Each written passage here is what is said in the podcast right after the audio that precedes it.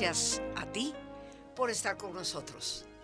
Saber para servir. Gracias queridos amigos, seguimos juntos, acompañándonos. Hoy que es día martes, hoy tenemos un tema que espero sea útil, porque ese es siempre el propósito de nuestro programa. Cosas que nos ayuden a mejorar justo el tema que vamos a hablar hoy, nuestra calidad de vida. Y hemos titulado al programa Los pilares de la calidad de vida. Todos sabemos que este es un concepto, calidad de vida, pues muy llevado y muy traído. Es una frase común para la mayoría de nosotros. Sin embargo, pocas veces nos detenemos a reflexionar en qué consiste la calidad de vida, qué es lo que la conforma. Y esto es precisamente de lo que hoy tú y yo queremos conversar. Y voy a empezar por hablar, antes de explicar cada uno de ellos, cuáles son los pilares de la calidad de vida. Y creo que estarás de acuerdo conmigo. El primero es la salud. Creo que todos somos conscientes de que en el momento en que por el motivo que sea perdemos la salud, nuestra calidad de vida disminuye. Sentir energía, fuerza, ánimo, porque estamos física, mental y emocionalmente bien, pues todos sabemos es importante para definir una buena calidad de vida. Por lo tanto, la salud va a ser ese primer pilar del cual vamos a conversar el día de hoy. El segundo gran pilar en nuestra calidad de vida son las relaciones. ¿Puede alguien con problemas relacionales, con disgustos, desilusiones afectivas, expresar una buena calidad de vida? Creo que todos estaremos de acuerdo que no suele suceder así. Es más, me atrevería a pensar que hay ocasiones en donde el conflicto relacional, como vamos a ver en las diferentes áreas de relación que debemos tener, el conflicto en esas áreas resta muchísimo a nuestra calidad de vida y nos hace sentir bastante mal. Por lo tanto, las relaciones constituyen ese segundo pilar de la calidad en nuestra vida. Y el tercero, ojo queridos amigos, es el trabajo. Bendito sea Dios los que tenemos trabajo. ¿Conoces tú personas que no lo tienen? Sabrás cómo su calidad de vida se disminuye. Pero inclusive cuando el ser humano no busca un qué hacer, por ejemplo, en las personas ya jubiladas, pero que no tienen ninguna responsabilidad, ni en el hogar, ni en ningún centro, ni en ningún grupo, su calidad de vida se disminuye. Porque el ser humano es un ser activo, así como es un ser relacional. En términos de la salud, queridos amigos, me gustaría que contempláramos ciertamente que somos una entidad tridimensional cuerpo, mente, espíritu. El cuerpo es nuestra parte biológica, la mente que va a constituir nuestro pensamiento, nuestra emotividad. Muchas veces se separa la parte mental de la parte emocional.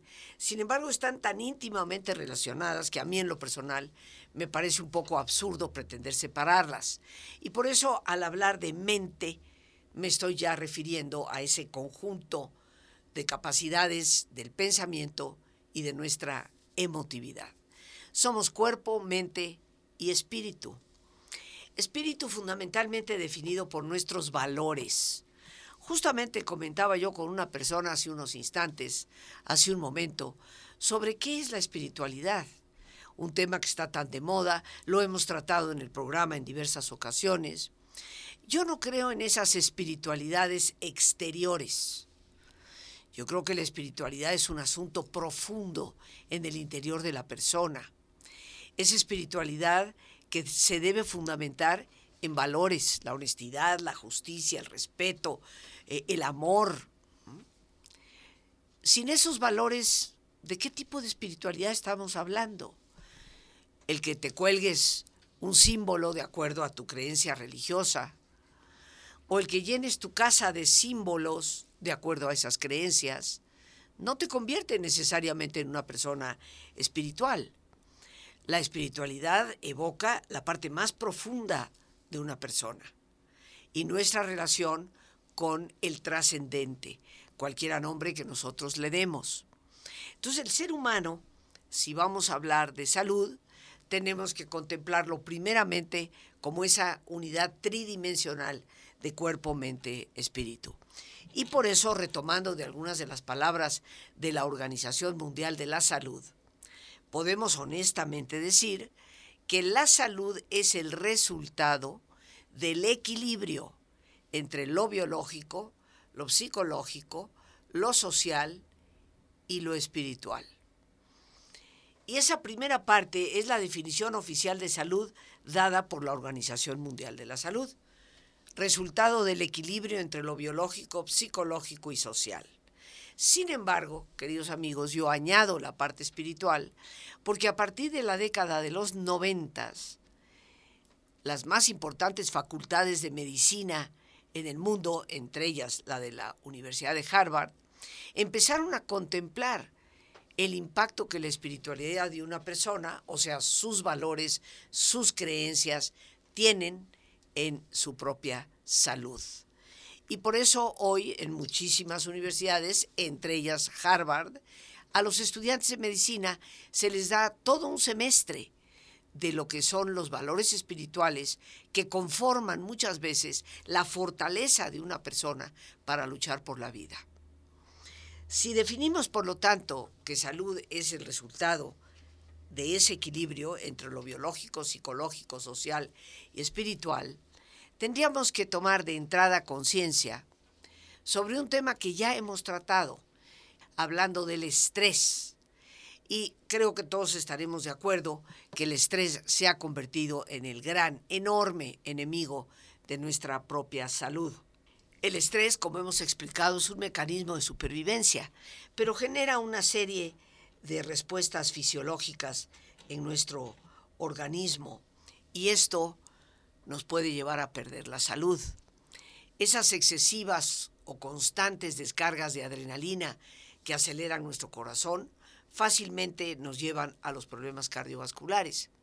Y ese estrés crónico que padecemos, desbordados en el cortisol que las glándulas suprarrenales de nuestro cuerpo producen, nos lleva a destruir prácticamente lo que es el sistema de inmunidad, convirtiéndonos en presas fáciles, no solo para lo que es las enfermedades de virus y bacterias, sino muy importantemente para el desequilibrio interno, ya que en el momento en que el sistema de inmunidad no funciona adecuadamente, empezamos a padecer problemas que pueden llegar a ser muy serios como el cáncer. Hemos hablado en varias ocasiones en este programa sobre el estrés, qué significa, cómo funciona. Hoy simplemente queremos recordarnos que el estrés es indudablemente el gran enemigo de nuestra salud hoy en día. Y también queremos recordarnos que el único antídoto natural que tenemos para poder regular nuestro cuerpo y manejar el estrés de una manera mucho más saludable, el único antídoto natural es la relajación. ¿De cuáles son los efectos fisiológicos de la relajación? Para que nos demos cuenta del por qué la relajación es importante no es simplemente pensar bonito, no es simplemente pues relájate porque no tienes otra cosa que hacer. Justo cuando tú piensas que no tienes tiempo absoluto para relajarte, ese es el momento más importante para hacerlo. La relajación indiscutiblemente que nos cambia la vida, como sé por el testimonio de tantas personas a lo largo de tantos años aquí en el programa, que han logrado una mejoría significativa en su vida para lograr vivir mejor, tener mayor calidad de vida gracias a la relajación. Importante que es la relajación para nuestra salud, pues esto tiene una relación obvia, profunda, con nuestra calidad de vida.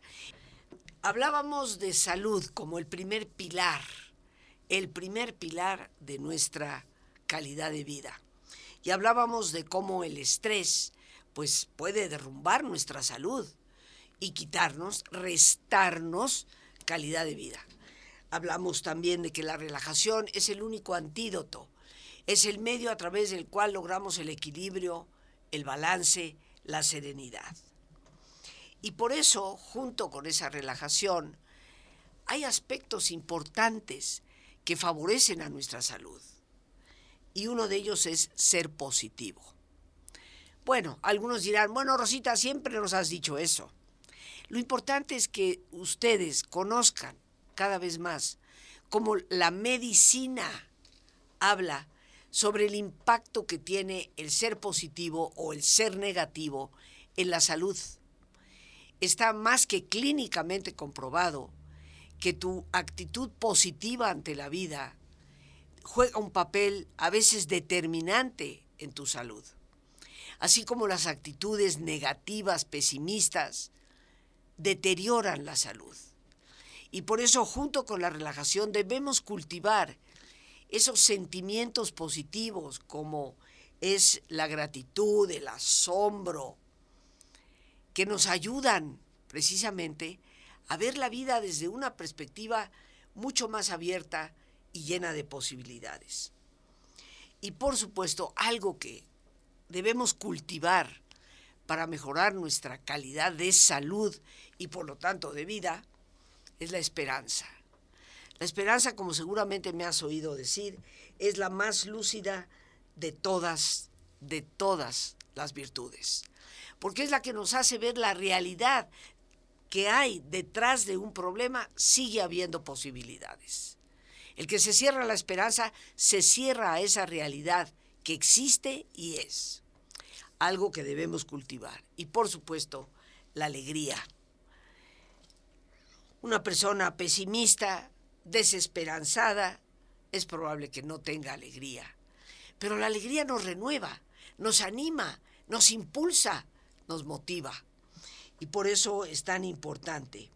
Decía Teilhard de Chardin, uno de los grandes de la filosofía y de la ciencia en el siglo XX, porque él fue paleontólogo y también era sacerdote jesuita, y nos habla muy especialmente de lo que es la alegría, y la define como la señal infalible de la presencia de Dios. Y yo creo firmemente que el que cree en Dios debe ser una persona alegre.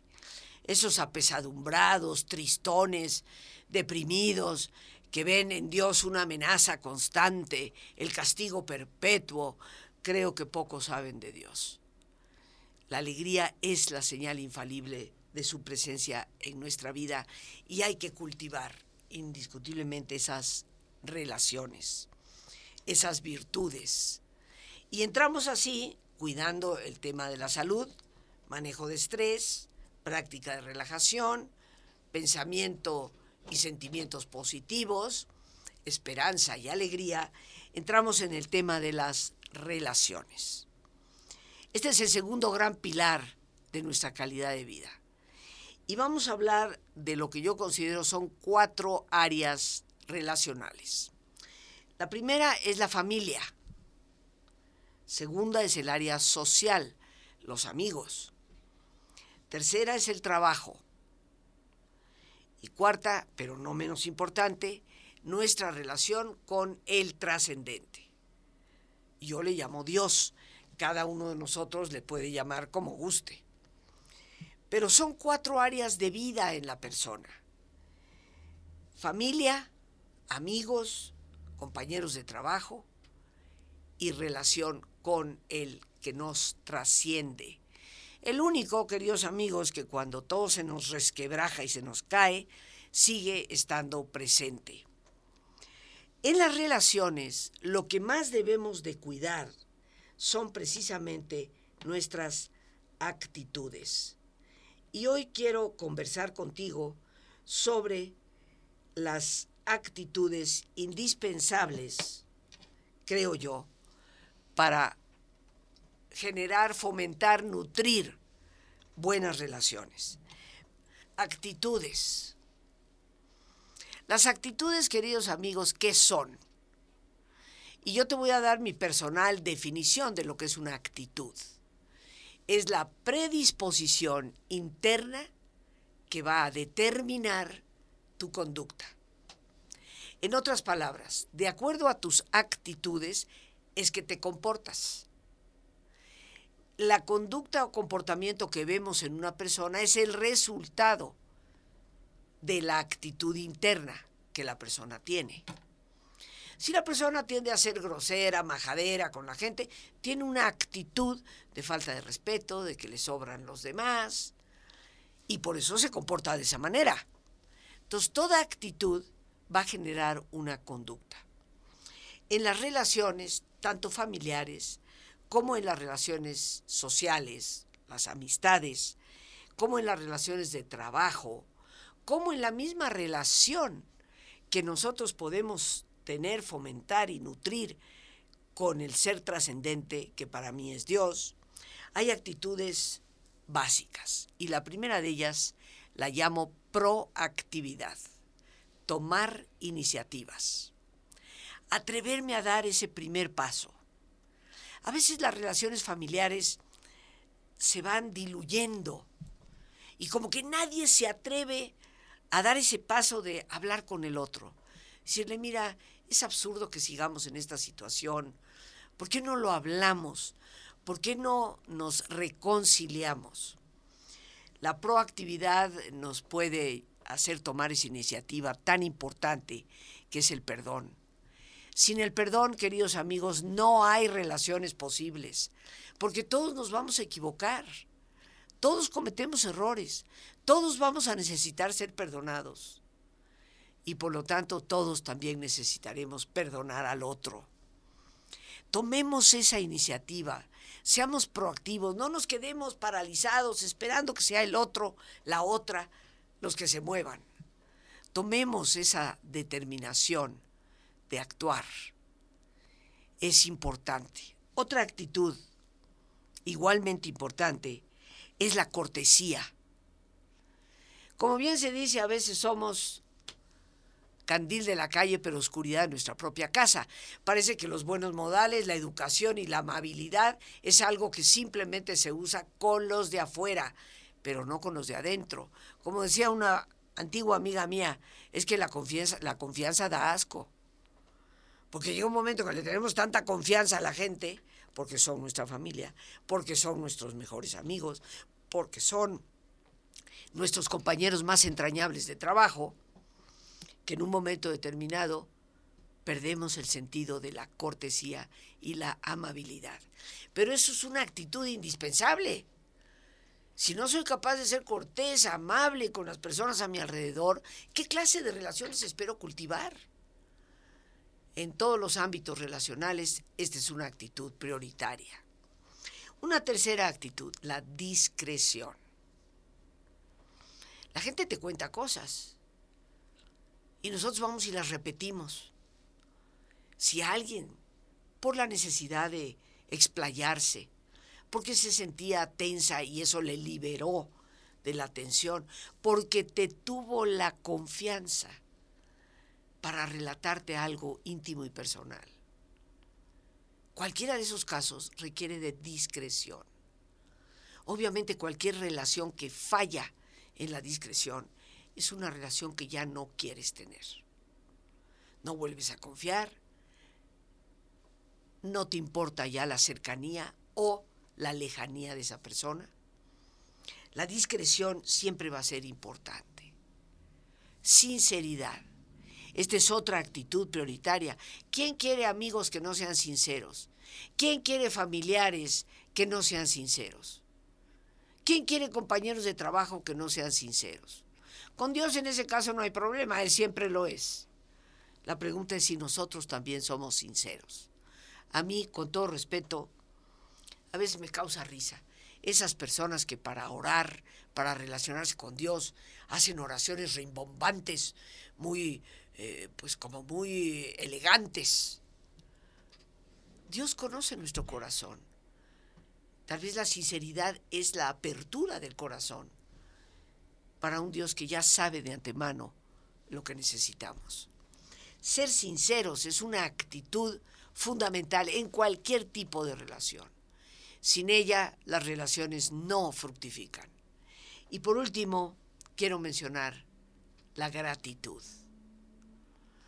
Esto, queridos amigos, la psicología ha venido estudiándolo durante las últimas tres décadas, posiblemente, para atestiguar que desde el punto de vista clínico, la actitud de agradecimiento con la familia, con los amigos, con los compañeros de trabajo, con la vida, con Dios mismo, conforman una de las de los fundamentos más importantes de la felicidad humana. Gratitud. Hemos de ser siempre agradecidos. Y tú siempre vas a apreciar a aquellas personas que han sabido ser agradecidos contigo. Por lo tanto, es fluido, es aceite vital para que una relación pueda funcionar. Las relaciones constituyen ese eje, segundo pilar de lo que son nuestras, nuestra calidad de vida y hay que ciertamente nutrirlas. Y antes de entrar en el ámbito del trabajo, pues ¿qué les parece si hacemos el ejercicio de relajación y después entramos ya propiamente en lo que es el área de trabajo, que también juega un papel sumamente importante para nuestra calidad de vida. Y les pido a todos los amigos que nos pongamos cómodos. Cualquier posición que sea cómoda para ti es una buena posición. Así que te pido te pongas cómodo si te es posible hacer el alto completo, el alto total, pues qué mejor que cerrar tus ojos. Y en una posición cómoda, con tus ojos cerrados, toma conciencia de tu respiración, del entrar y el salir del aire en tu cuerpo. Imagina cómo al inhalar, así como llevas oxígeno a tus células, inhalas también serenidad para tu mente. Al exhalar, así como tu cuerpo se libera de toxinas, imagina cómo en ese aire que sale también te liberas de todas las presiones y todas las tensiones.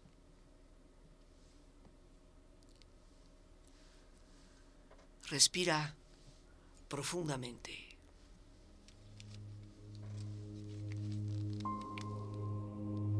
Y relaja tu cuero cabelludo.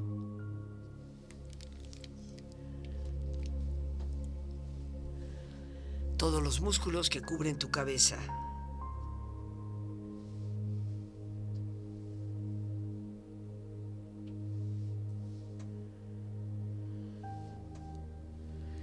Relaja tu frente, Siente la piel, la vibración de la piel que cubre tu frente.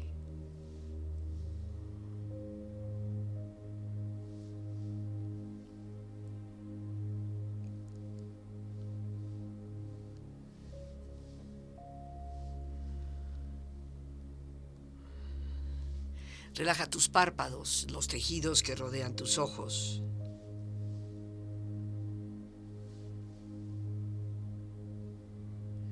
Relaja tus mejillas, toda la piel que cubre tu cara.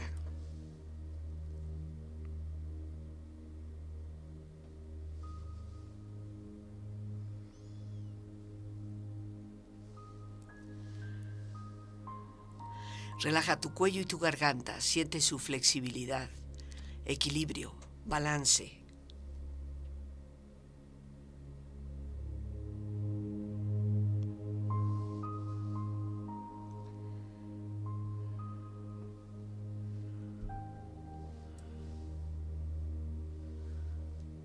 Relaja tus hombros, brazos y manos. Así como tu espalda siente una agradable sensación que relaja todos los músculos en estas partes de tu cuerpo.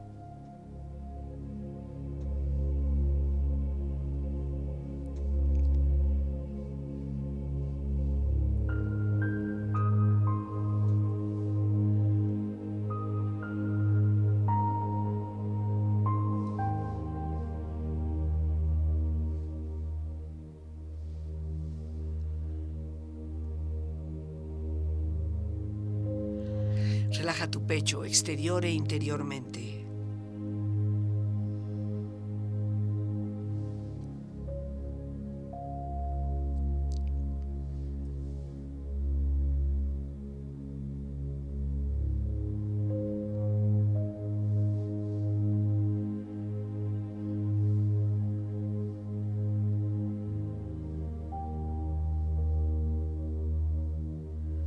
Relaja tu abdomen exterior e interiormente.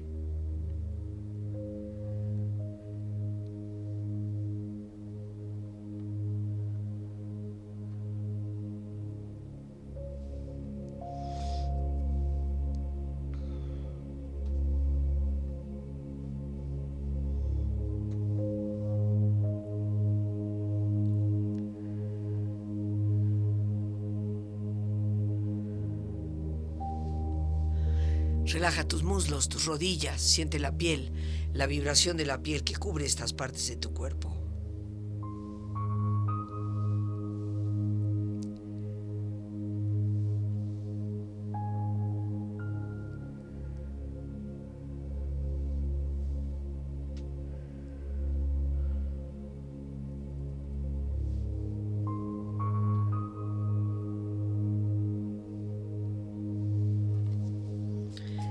Relaja tus pantorrillas y tus pies.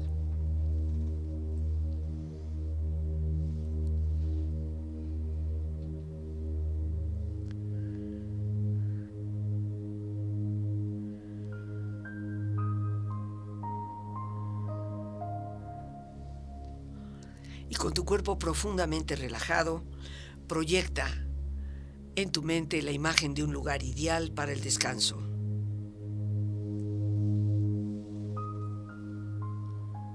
Es una escena de belleza y paz. Siente estar ahí.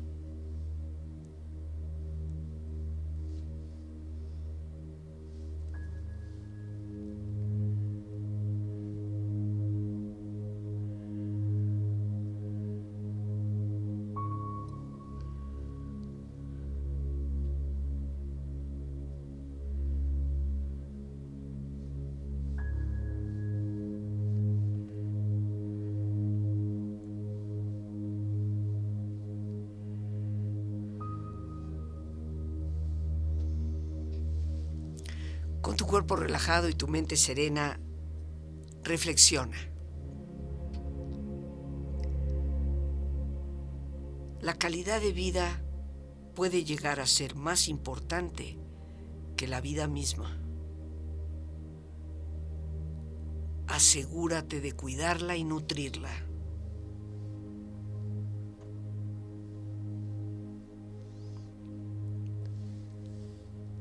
La calidad de vida de una persona es proporcional a su compromiso con la excelencia, independientemente de su campo de actividad.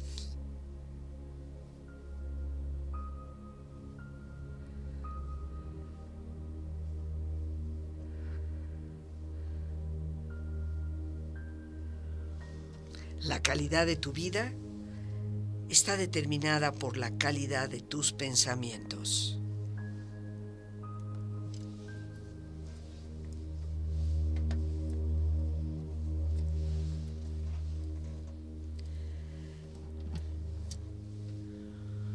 Respira profundamente. Relájate bien.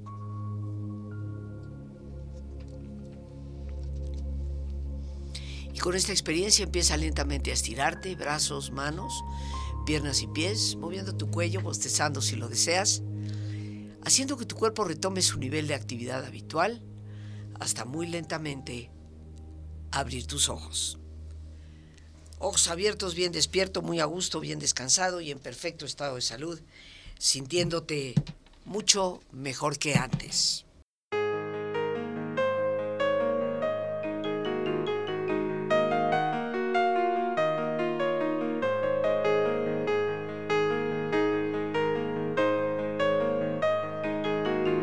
Queridos amigos y amigas, les recuerdo que esta tarde a las 7 en punto estaremos iniciando compartiendo nuestro taller El Poder del Perdón. Es la única ocasión en que tendré la oportunidad de impartirlo durante este año del 2021 y desde ahora te agradezco que nos acompañes. Un taller no teórico, sino más que todo práctico para liberarnos del resentimiento y de la culpabilidad. Hoy martes, mañana miércoles y el jueves de 7 de la tarde a 9 de la noche. Para informes puedes llamar al 55 37 32 9104. De igual forma, en ese teléfono puedes mandar un mensaje vía WhatsApp o vía Telegram. 55 37 32 9104. Será una alegría y un honor poderte servir con una experiencia de más de 40 años en el tema de la terapia del perdón. Un abrazo con todo cariño y te estaré esperando. Y antes de que aquí se nos acabe el tiempo, trabajo. Hemos dicho que hay tres pilares fundamentales para la calidad de vida. La salud, de la que hemos comentado, las relaciones también y el trabajo. Y aquí vamos a hablar de tres cosas. En el trabajo, lo primero que va a determinar que el trabajo sea fuente de equilibrio y nos ayude a tener una buena calidad de vida es la satisfacción. Pregunto yo, ¿te sientes satisfecho con lo que haces? Y la satisfacción en un trabajo, queridos amigos, está fundamentalmente relacionada con la calidad de lo que hacemos. Todo trabajo es importante, todos son necesarios. No importa si tu trabajo es ser el director de una empresa o ser la persona que hace los servicios de aseo. Los dos son necesarios para que esa empresa funcione y para que la sociedad marche. Lo que importa es que tú te sientas satisfecho con lo que haces. Llegues a tu casa por la noche y te digas, lo hice bien. Me dio gusto hacerlo. Y nos da gusto hacer cualquier cosa cuando nos damos cuenta que detrás de ello va el servicio. Cualquiera que sea tu trabajo, sirve para alguien. Y si tomáramos conciencia de ello, tendríamos mucha mayor satisfacción.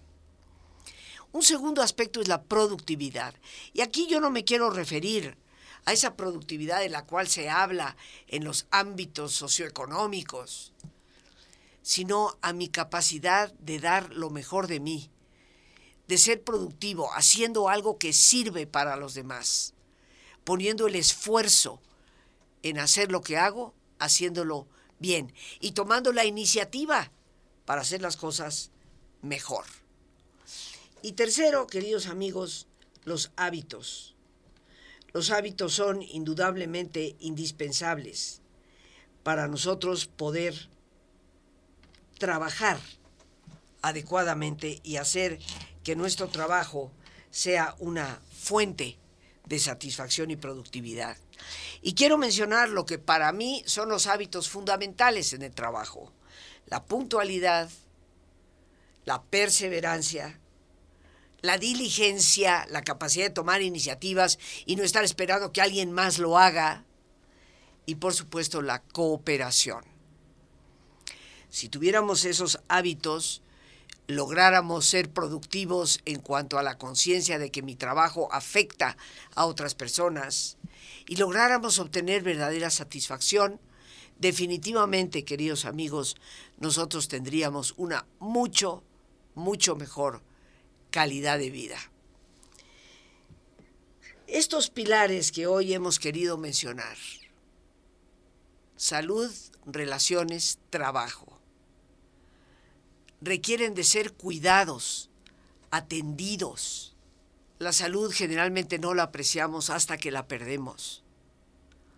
Las relaciones de igual forma, hasta que el conflicto nos hace sufrir, no nos damos cuenta de lo que deberíamos de haber cuidado esas relaciones. Y el trabajo es mi experiencia con muchas personas, a veces no se aprecia hasta que se pierde. Y nos damos cuenta que una parte fundamental de nosotros queda como en un vacío. Calidad de vida de la cual hoy se habla tanto es indispensable, queridos amigos, cuidarla, nutrirla, fomentarla. Cuida tu salud, cuida tus relaciones, cuida tu trabajo. Profundiza en ti y hazte amigo del gran amigo que te ayudará en este camino para mejorar tu calidad de vida. Por hoy, las gracias a Dios por este espacio que nos permite compartir.